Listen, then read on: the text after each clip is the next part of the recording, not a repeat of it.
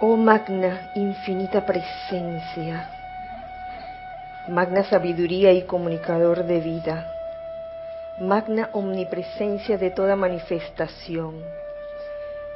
Te damos alabanzas y gracias por la conciencia, por la realización, por la majestad de tu presencia. Te damos alabanzas y gracias por estar nosotros conscientes de tu presencia todo conquistadora, porque tú eres el principio activo y manifestador en todo lo que conocemos como vida, porque tú eres la única inteligencia que actúa. Todo lo demás no es más que una creación del hombre y no de ti.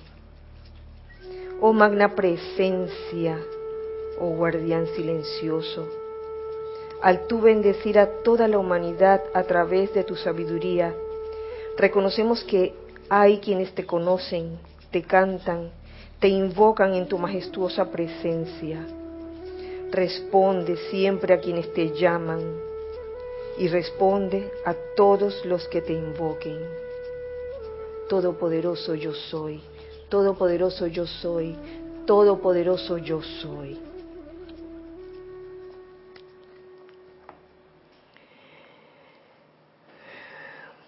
Pueden abrir sus ojos para darles las buenas noches a todos ustedes. Feliz, día.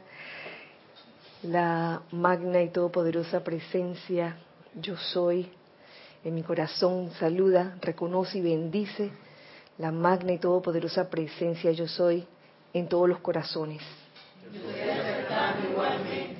Les doy la bienvenida y un cálido abrazo a este espacio de todos nosotros. Los hijos del uno. Gracias hijos del uno por estar aquí presentes, los que están aquí en cuerpos físicos y demás, y demás siete. ¿Eh? Ocho en total, ¿verdad Cristian? Los ocho cuerpos ahí. Gracias.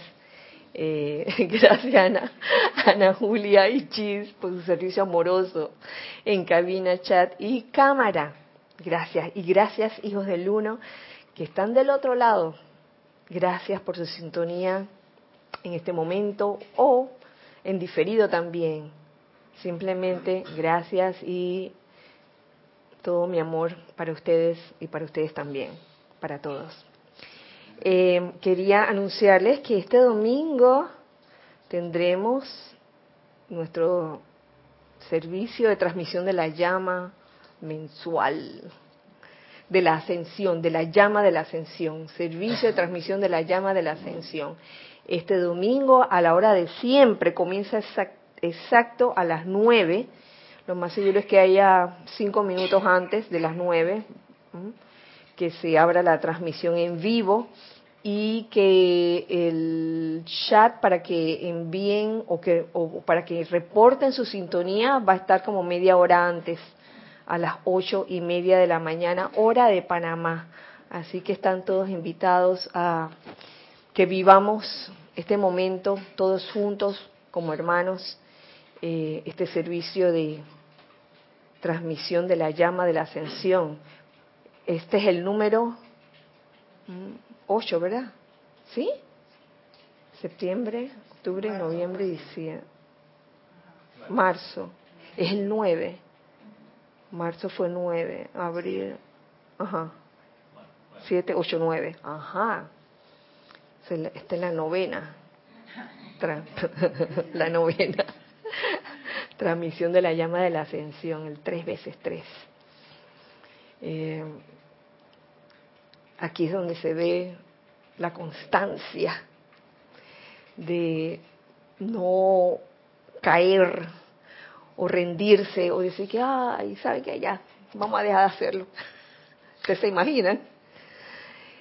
Y, y yo creo que fue muy oportuno, ha sido muy oportuno que la afirmación que se usa para la respiración rítmica, para la actividad del santo aliento, tenga que ver precisamente con la constancia de la llama de la ascensión del amado Serapis Bey.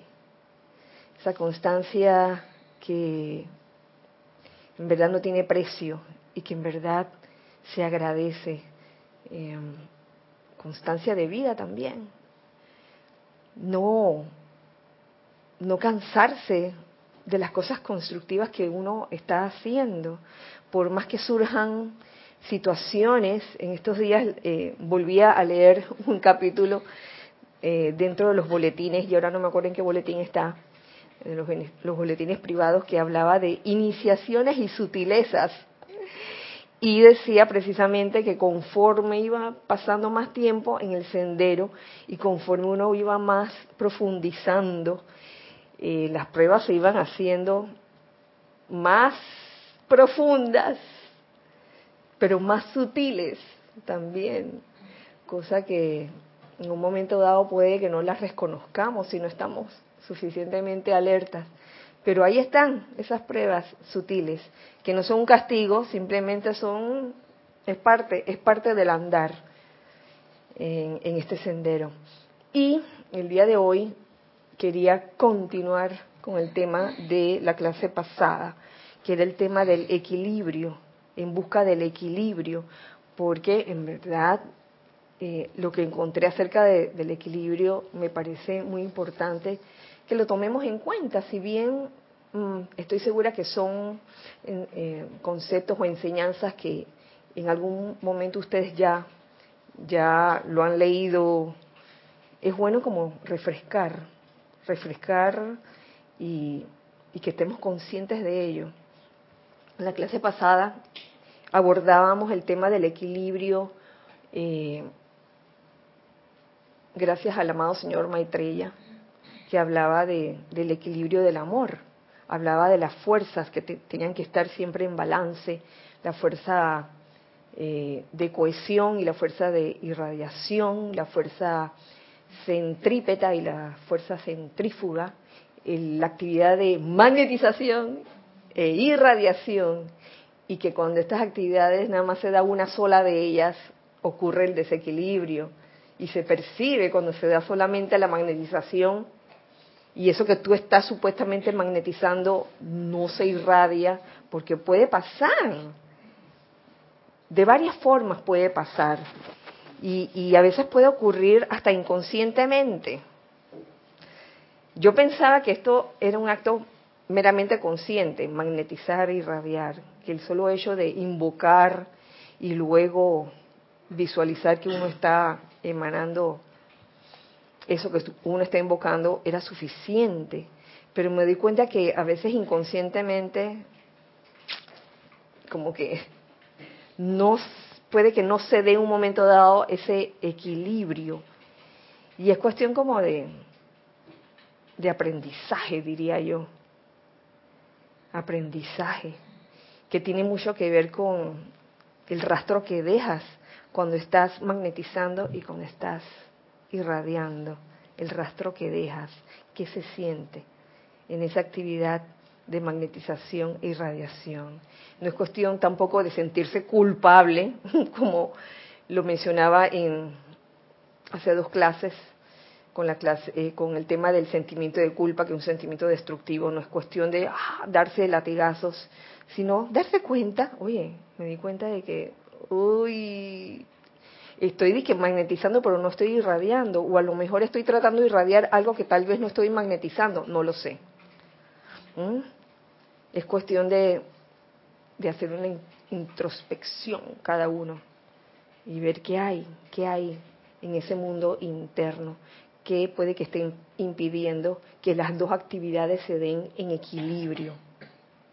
Hoy continuamos con el tema del equilibrio, porque me di cuenta que el equilibrio perfecto uno lo puede encontrar en el corazón de uno. Parte desde la llama de tu corazón.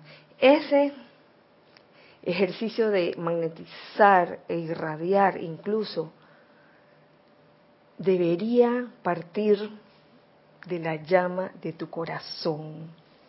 Por eso encuentro en las palabras o en la enseñanza de la amada Palas Atenea algo al respecto.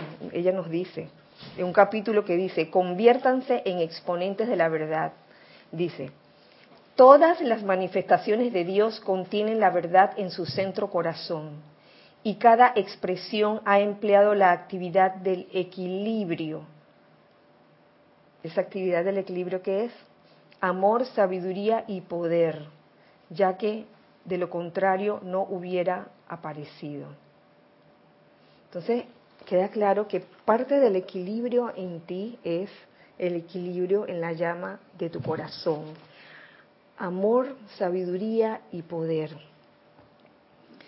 Pero, ¿qué pasa? Sabemos que en nuestras vidas diarias hay momentos en que no manifestamos, no manifestamos esas tres, amor, sabiduría y poder en cantidades equitativas. Hay veces que manifestamos más amor que sabiduría y poder. Hay veces que manifestamos más poder que sabiduría y amor y así sucesivamente. Mm. A veces mucho amor y nada de poder y sabiduría, muy poquito. O a veces mucha sabiduría y nada de poder y amor, o muy poquito de eso. Pero en verdad todos tenemos esa llama triple allí eh, equitativa. Pero tampoco es razón para sentirnos mal por eso. De que, ay, no estoy manifestando amor y entonces el poder, me falta el poder, me falta el poder. No es cuestión de eso. Y no es cuestión de eso por algo que nos dice aquí el amado Maestro Ascendido San Germain, que me gustó mucho, que tiene mucho que ver con el equilibrio de la llama de tu corazón porque se pudiera pensar de que mientras no, no estén estas tres cualidades manifestándose así, igual, las tres, entonces estamos en, desequilibrio constante. Y esa no es la idea. Acuérdense que la llama no es estática. ¿Eh? La llama no es estática, la llama está en constante movimiento. Y es bueno saberlo. y caer en cuenta de esto. Nos dice el amado Maestro Ascendido San Germain en su libro Instrucción, en el libro Instrucción de un Maestro Ascendido, el discurso 16.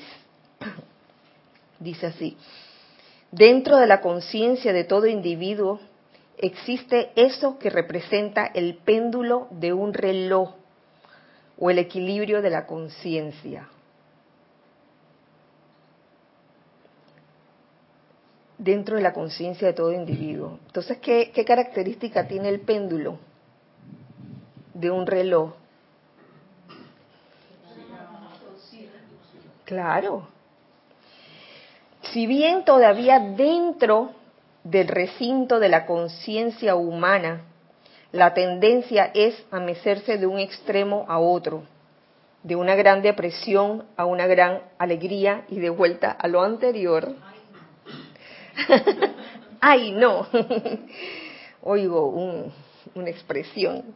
El conscientemente asumir la postura determinada de que actuar constantemente dentro de este perfecto equilibrio de amor, sabiduría y poder le permitirá al individuo llegar rápidamente al equilibrio del camino del medio. Siempre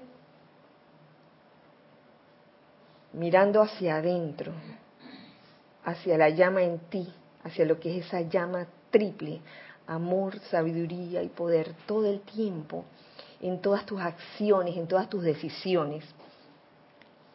Y no tener el más mínimo temor de oscilar hacia alguno de los extremos. Y eso me gustó. No tener el más mínimo temor de oscilar hacia algunos de los extremos. Los extremos por los que oscilamos siendo seres todavía no ascendidos, eh, amor, sabiduría y poder, los extremos. Ay, que, un momento dado eh, sentí que estaba emanando más rayo azul que los otros dos, o, más equilibrio, digo, más rayo dorado que los otros dos. Esos son los extremos. Yo lo veo así. Y entonces nos dice aquí claro el maestro, no tener el más mínimo temor de oscilar hacia algunos de los extremos, porque ese pienso yo que es parte, parte de la vida, parte de la, de la, de la experimentación que cada uno tiene, oscilar en esos extremos, tratando siempre de, de buscar el balance o el equilibrio, pero no tener miedo si en un momento dado o si en varios momentos dados te vas a los extremos. Porque ahí es que el sentimiento de culpa y que, ah, me exasperé demasiado, ah, fui demasiado amorosa en esta situación. Y esa mirada, y esa mirada de Irina.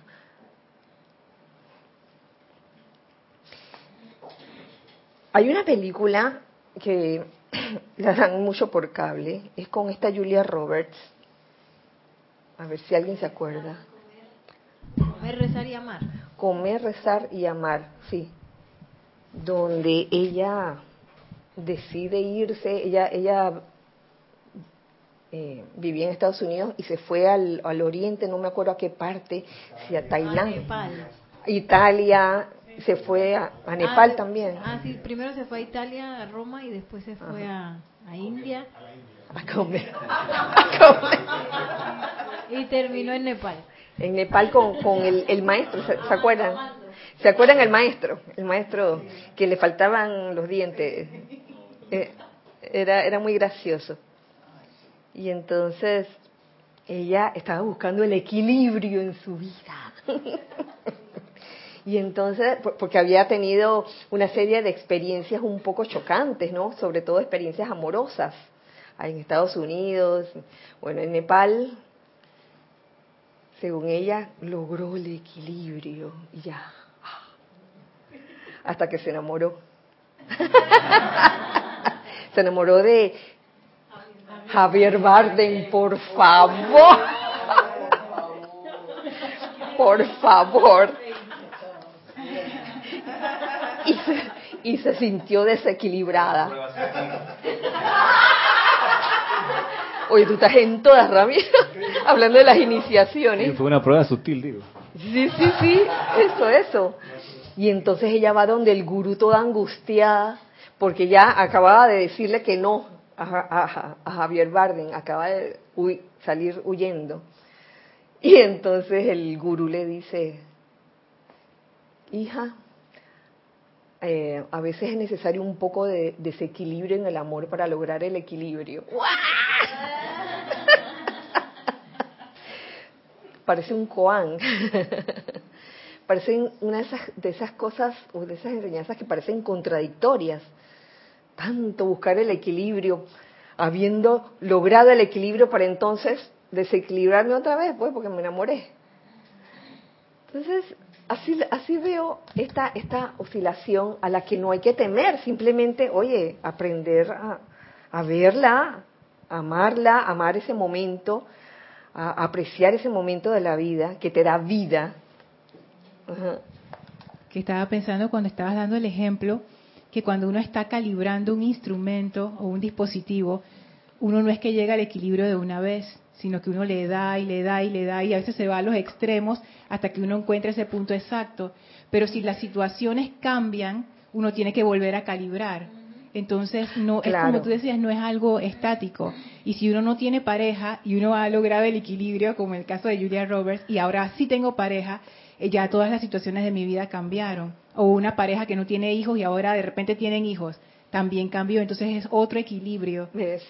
y hasta pienso incluso que, que las proporciones, si se pudiera decir así, cambian.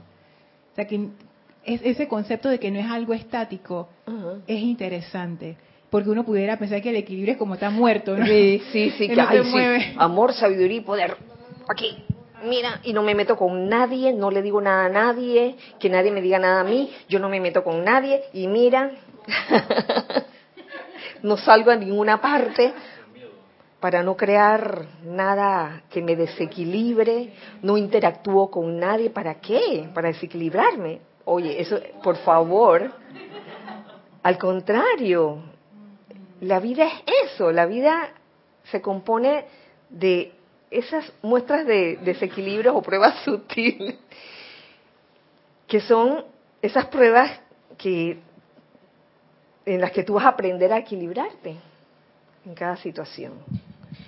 Sí, Irina. Pero el término es buscar el equilibrio. Buscar el equilibrio es lo que hace la balanza. ¿Cómo tú pruebas que una balanza está bien? Porque le pones peso a un lado y al otro. La prueba se mueve y ella encuentra su punto. Pero si nunca le pones nada, exacto. ¿Cómo sabes que es balanza? Así es. Y eh, causalmente, antes de ayer tenía una balanza, estaba pesando eh, un polvito que tenía que pesar, no, no, no era cocaína.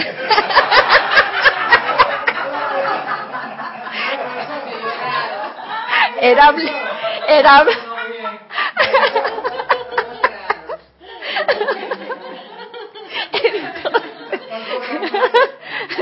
eran 30 gramos que tenían que pesar de, de... oh, imagínate, me muero. Sí, no, 30 gramos y, y la, la, pesita, la, la basecita era así y tenía que tener un recipiente para colocar el, el, el polvo. Entonces, ¿qué hice?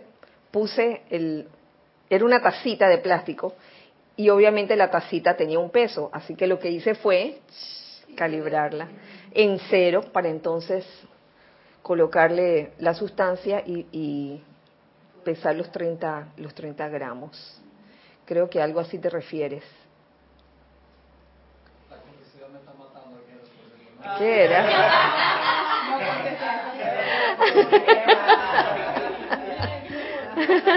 Era para la salud. ¿Qué pasó? No, si te sobró un poquito. Pa.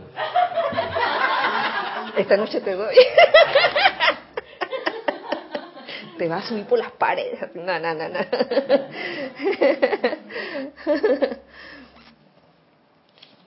Entonces, qué lindo encontrar esto. Esto me resulta tan confortante.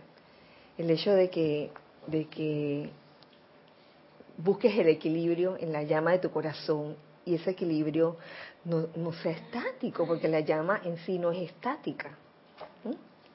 También encuentro en el libro La Mágica Presencia algo, otra, otra cosa sobre el equilibrio, que está bien bueno.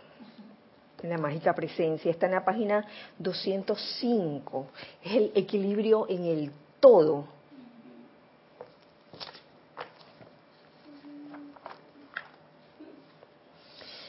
y nos dice así, todo individuo que puede decir yo soy, mediante tal reconocimiento de su propia existencia, tiene que aceptar la responsabilidad de sus propios decretos. El gran principio creativo está presente por todas partes, igual que el uso de la tabla de multiplicar, pero requiere que el individuo reconozca su propia presencia yo soy para poner en movimiento su plan de vida y realizarlo, lo cual es la perfección o el equilibrio perfecto, que tiene que ver con lo, que les leí anteriormente, que el individuo reconozca su propia presencia yo soy, la llama en su corazón. La personalidad o actividad externa del individuo no es más que un foco a través del cual actúa la mágica presencia del yo soy si la energía del poderoso yo soy es calificada con pensamientos y sentimientos que consideran únicamente los apetitos del cuerpo carnal, no se mantiene el perfecto equilibrio del vehículo del individuo y es como una rueda descentrada.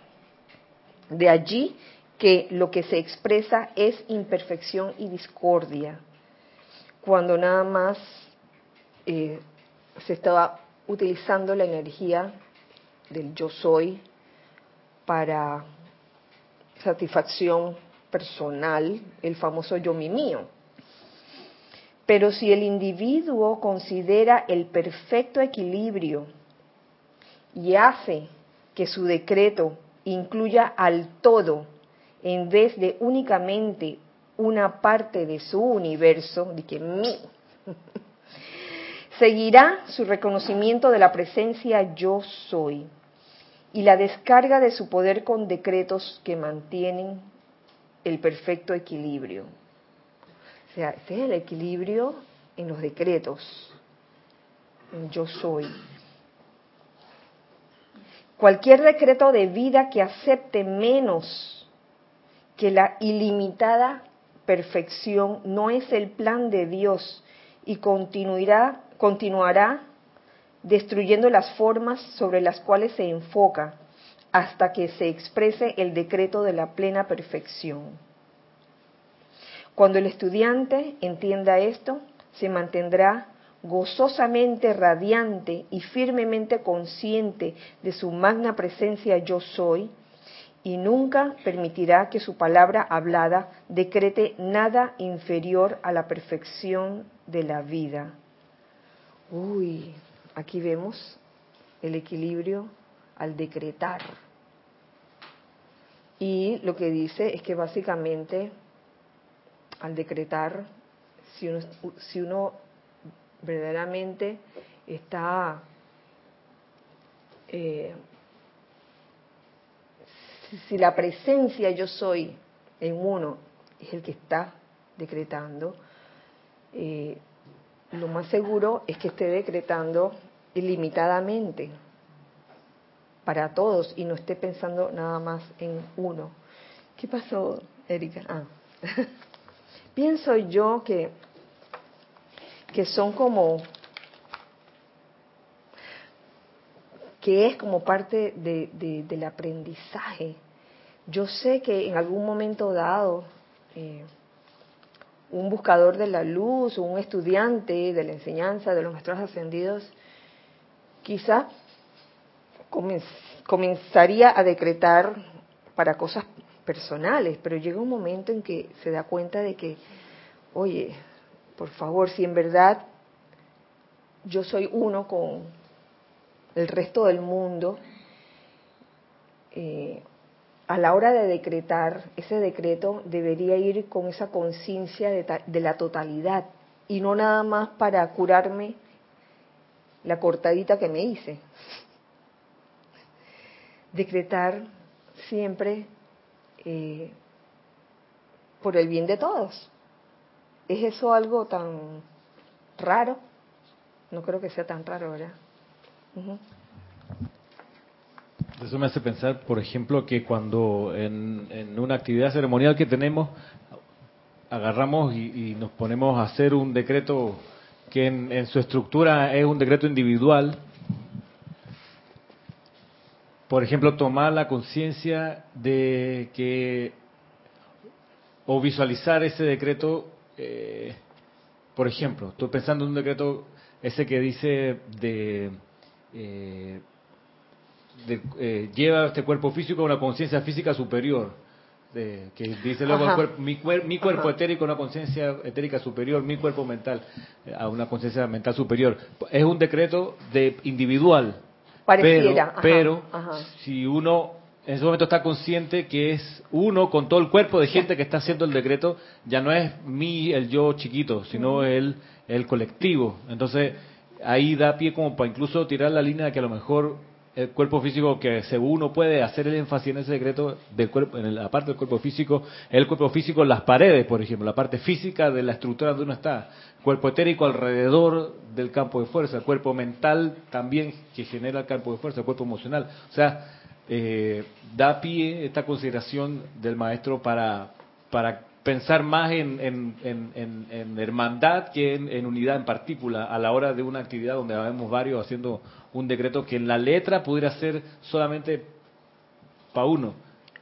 Pero, pero hay que hacer como en ese momento me parece el, el, switch, el despertar de que este no es tu solito cuerpo físico etérico, sino del, del colectivo. Así mismo es.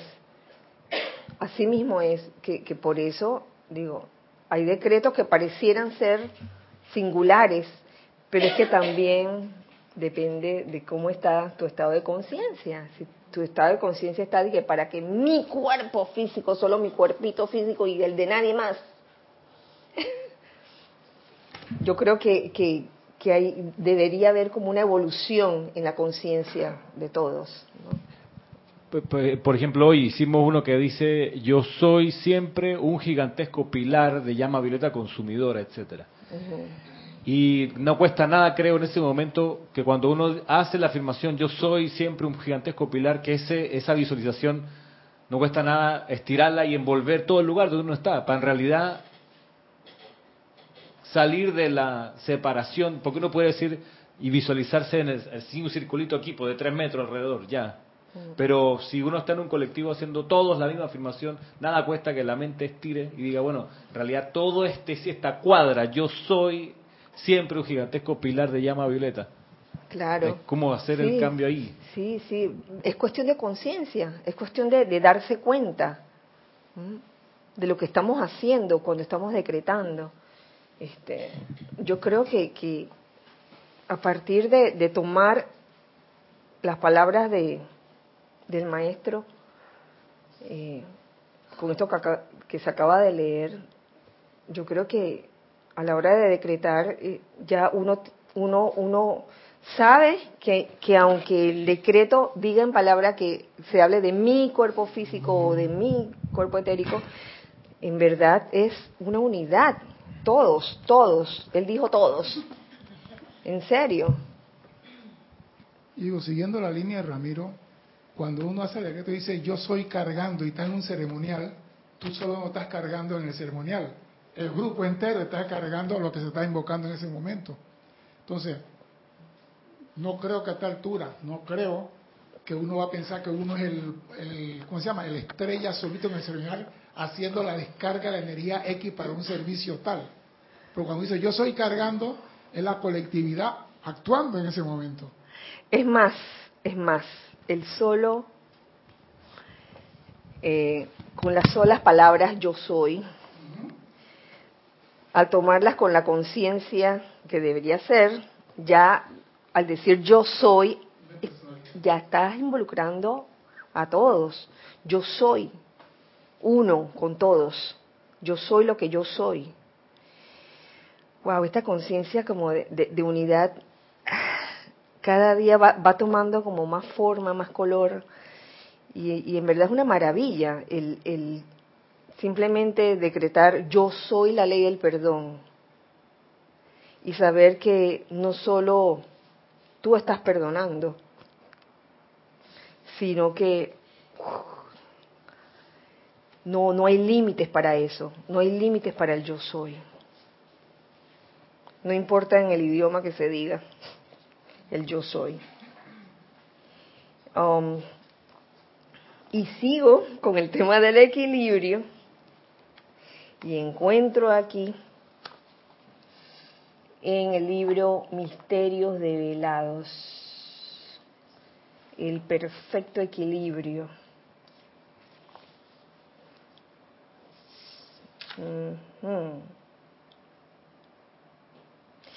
Maestro Ascendido Saint Germain nos dice acerca de, de el perfecto equilibrio, ser divino, ser externo. Dice así, la luz que viene de la propia llama divina es el criterio.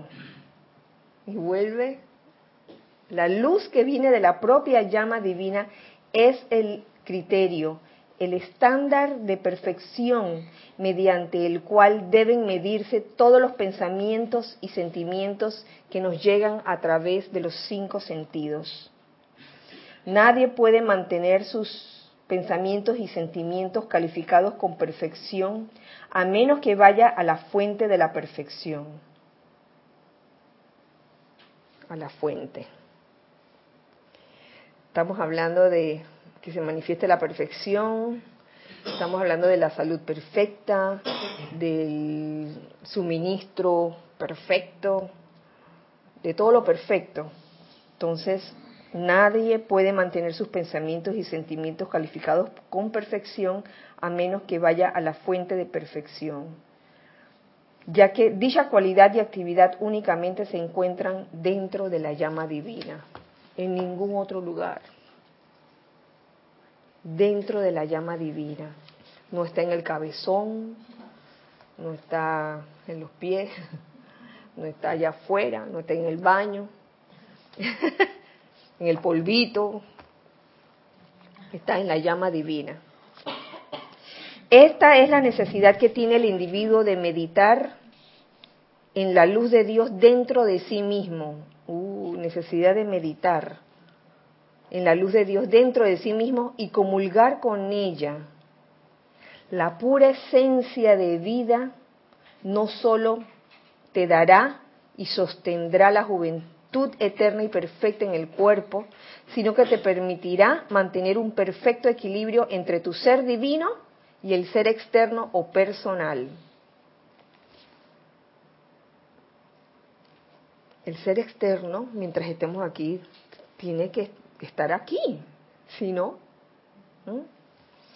pero debe haber, uno debe procurar, deberíamos procurar lograr el perfecto equilibrio. De hecho, esa pura energía de vida es el poder que el ser externo utiliza para sostener su conexión con su fuente divina, el ser divino. Que para eso es el ser externo, no es para que ande inventando con sus creaciones humanas lo que se le antoje, sino para ponerse en conexión con el ser divino. En realidad estos dos son uno. Estos dos son uno. Ser divino y ser externo. Excepto cuando el intelecto acepta la imperfección, la inarmonía, lo incompleto y piensa de sí mismo como una creación aparte de la omnipenetrante presencia de vida una. ¿Lo ven? Oh, tan clarito como eso. Cada vez que vemos eh, no, no cuando vemos, aquí el verbo está clarito, aceptamos. Una cosa es ver la cuestión y otra cosa es aceptarla. Ves la cuestión, y no la aceptas. Esto es, la perfección es lo que está dentro de tu llama divina. La salud perfecta, el suministro perfecto, la paz perfecta, todo lo perfecto. Si comienzas a ver errores por todas partes y los aceptas, en ese momento te estás desconectando el ser divino con el ser externo. Así de sencillo. Si la conciencia sensorial se considera como algo separado de Dios, perfección, entonces, entonces dicha condición se establecerá en ella. ¿Mm? Ya que todo aquello que la conciencia sensorial traiga a su mundo, el mundo se lo devolverá. O sea, la conciencia sensorial no es mala. La cuestión es cuando el intelecto la comienza a ver como algo separado del ser divino. Si nosotros requerimos de la conciencia sensorial, ¿sí o no? Lo necesitamos, oye, para poder andar por aquí.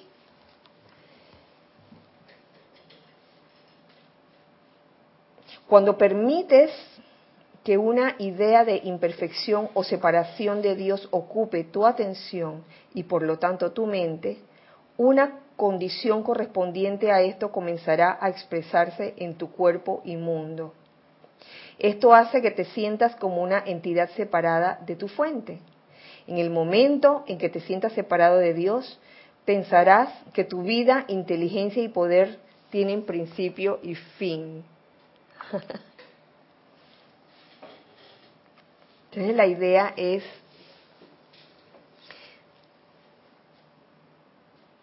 equilibrar el ser divino y el ser externo, haciéndolos uno, estando con esa conexión consciente y constante con tu ser divino.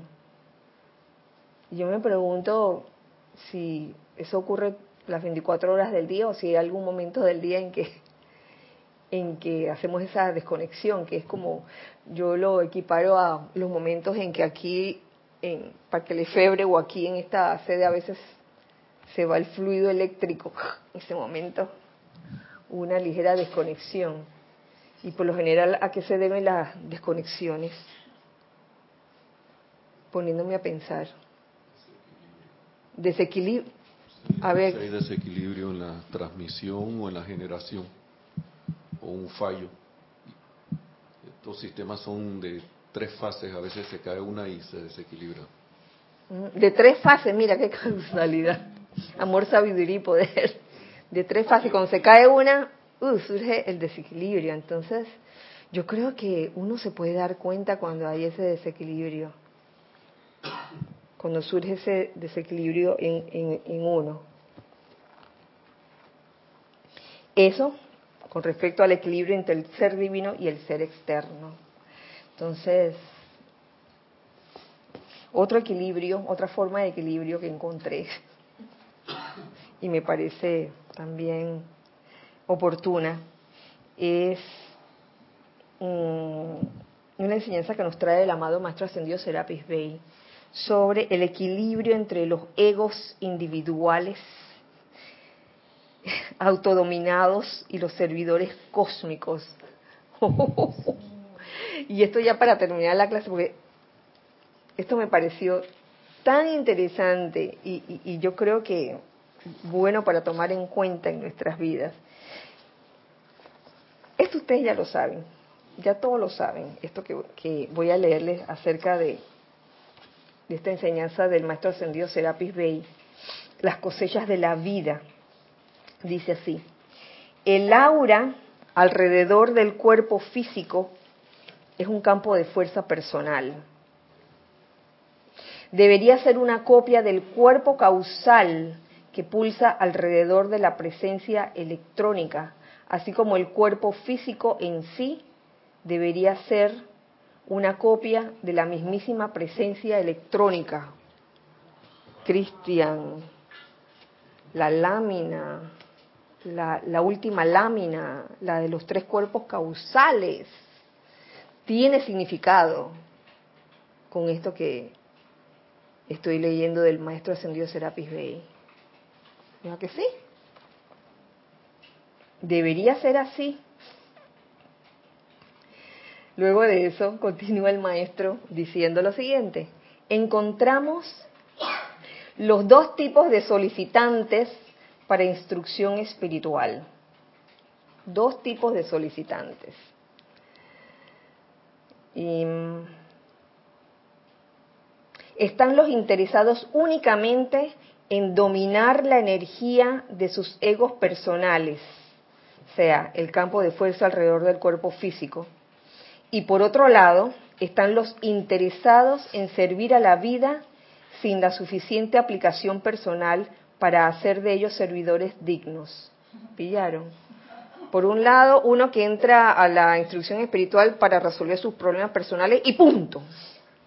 Y el otro que se siente altruista y quiere servir a la vida, pero sin la suficiente aplicación personal, descuidando su parte todavía pendiente eh, personal por redimir. Esos son los dos extremos. El primer grupo no muestra interés en el, en el efímero cuerpo causal. Wow. Y el segundo grupo no muestra interés en el control balanceado de los vehículos que actualmente operan en este mundo. O sea que ninguno de los dos está interesado en lo que deberían estar interesados, en su cuerpo causal y en el, y en el control balanceado de los vehículos. Nosotros somos los constructores de puentes que atraemos los diversos intereses. Y de los múltiples solicitantes, seleccionamos los pocos que pueden convertirse en el equilibrio, así lo dice en mayúscula cerrada, en el equilibrio entre los egos individuales autodominados y los servidores cósmicos mientras aprenden. Es ir con los dos brazos. Por un, brazo, eh, resolviendo todas las cosas personales que individuales, todas las cosas individuales que, vino a resolver como encarnación y por otro lado sirviendo altruistamente. En Luxor examinamos el cuerpo causal para ver si es un interés egoísta lo que motiva el deseo de conocimiento. ¡Ay, ya o sea, que aquí no hay escapatoria. En Luxor examinamos el cuerpo causal para ver si es un interés egoísta lo que motiva el deseo de conocimiento. No es malo desear conocimiento, pero es importante que uno esté claro qué es lo que te motiva a saber más, a tener conocimiento, a desear conocimiento. Porque el conocimiento es útil para la hora de, de aplicar en la vida diaria con todas las cosas que con las que nos topamos y no solo a nivel individual, sino también a nivel grupal, cuál es, cuál es la mejor forma o la forma más efectiva de servir, de servir a la gran hermandad también. Si el cuerpo causal no muestra ningún tamaño, color o equilibrio apreciable, así como tampoco ningún momentum a lo largo de las edades pasadas, sabemos inmediatamente que dicho individuo está primordialmente interesado en los regalos para sí. Oye, la motivación. Y tales personas no pueden ser aceptadas. Entonces, yo creo que eso explica por qué hay un movimiento de interesados, de personas que les interesa la enseñanza. Unos se quedan, otros se van. Tal vez por eso. Y eso no es condenable, eso es simplemente el estado de conciencia en que cada alma se encuentra. Tales individuos no pueden ser aceptadas ya que nos hemos comprometido a servir únicamente a quienes aman la vida misma, no solamente el uso de la vida. Amar la vida, no, ¿para qué me, para, qué, ¿para qué me sirve esto? Yo creo que eh,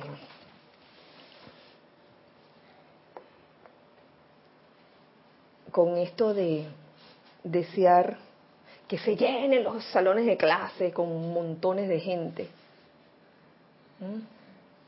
Que eso se daba, claro que sí se daba, hace 30 años, 30 años atrás, 20, 25. Hoy Uy, se llenaba, se llenaba Casamami, se llenaba el salón. Yo recuerdo, yo recuerdo haber visto el salón con 40 personas. Y quizás hay un una inquietud al respecto de que, ay, ¿por qué no se llenan como antes? Y quizás algo de eso hay. Pero así como se llenaban, yo les voy a decir, así mismo se iban vaciando. Sí. ya cuando se comenzaba a hablar de que del servicio altruista, el servicio es la, ley de la vida, no, yo lo que quería era conseguir empleo, lo conseguí. Yo lo que quería era conseguir pareja, ya la conseguí. Y me desaparezco. Eso no es bueno ni es malo.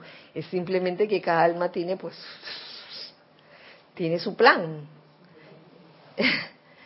pero eh, realmente agradezco a todos los que están aquí ahora y a todos los que se han quedado aquí ahora, porque sé que se están quedando por algo más que un motivo egoísta de simplemente resolver sus problemas. Yo creo que hay algo más en el momento que se quedan aquí, a pesar de todas las iniciaciones y pruebas sutiles que puedan, que puede uno encontrarse en el camino a medida que pasan los años, eh, realmente es, es, es maravilloso todo esto.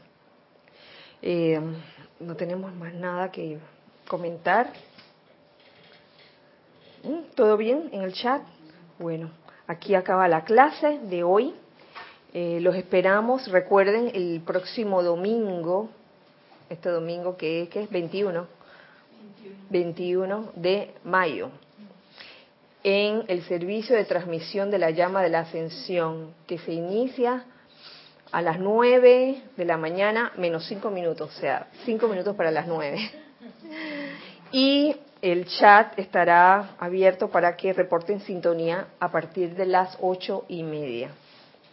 Los esperamos y les agradezco eh, su presencia aquí y deseo que la magna y todopoderosa presencia yo soy, la presencia yo soy que mora en cada uno de sus corazones y el amado Maestro Ascendido San Germain y Serapis Bey los cubran, nos cubran a todos con su radiación, su bendición, con esa constancia de seguir adelante en este sendero, conociendo cuál es el verdadero deseo del corazón en cada uno. Que así sea y así es.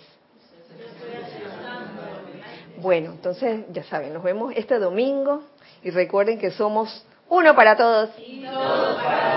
Dios les bendice. Gracias.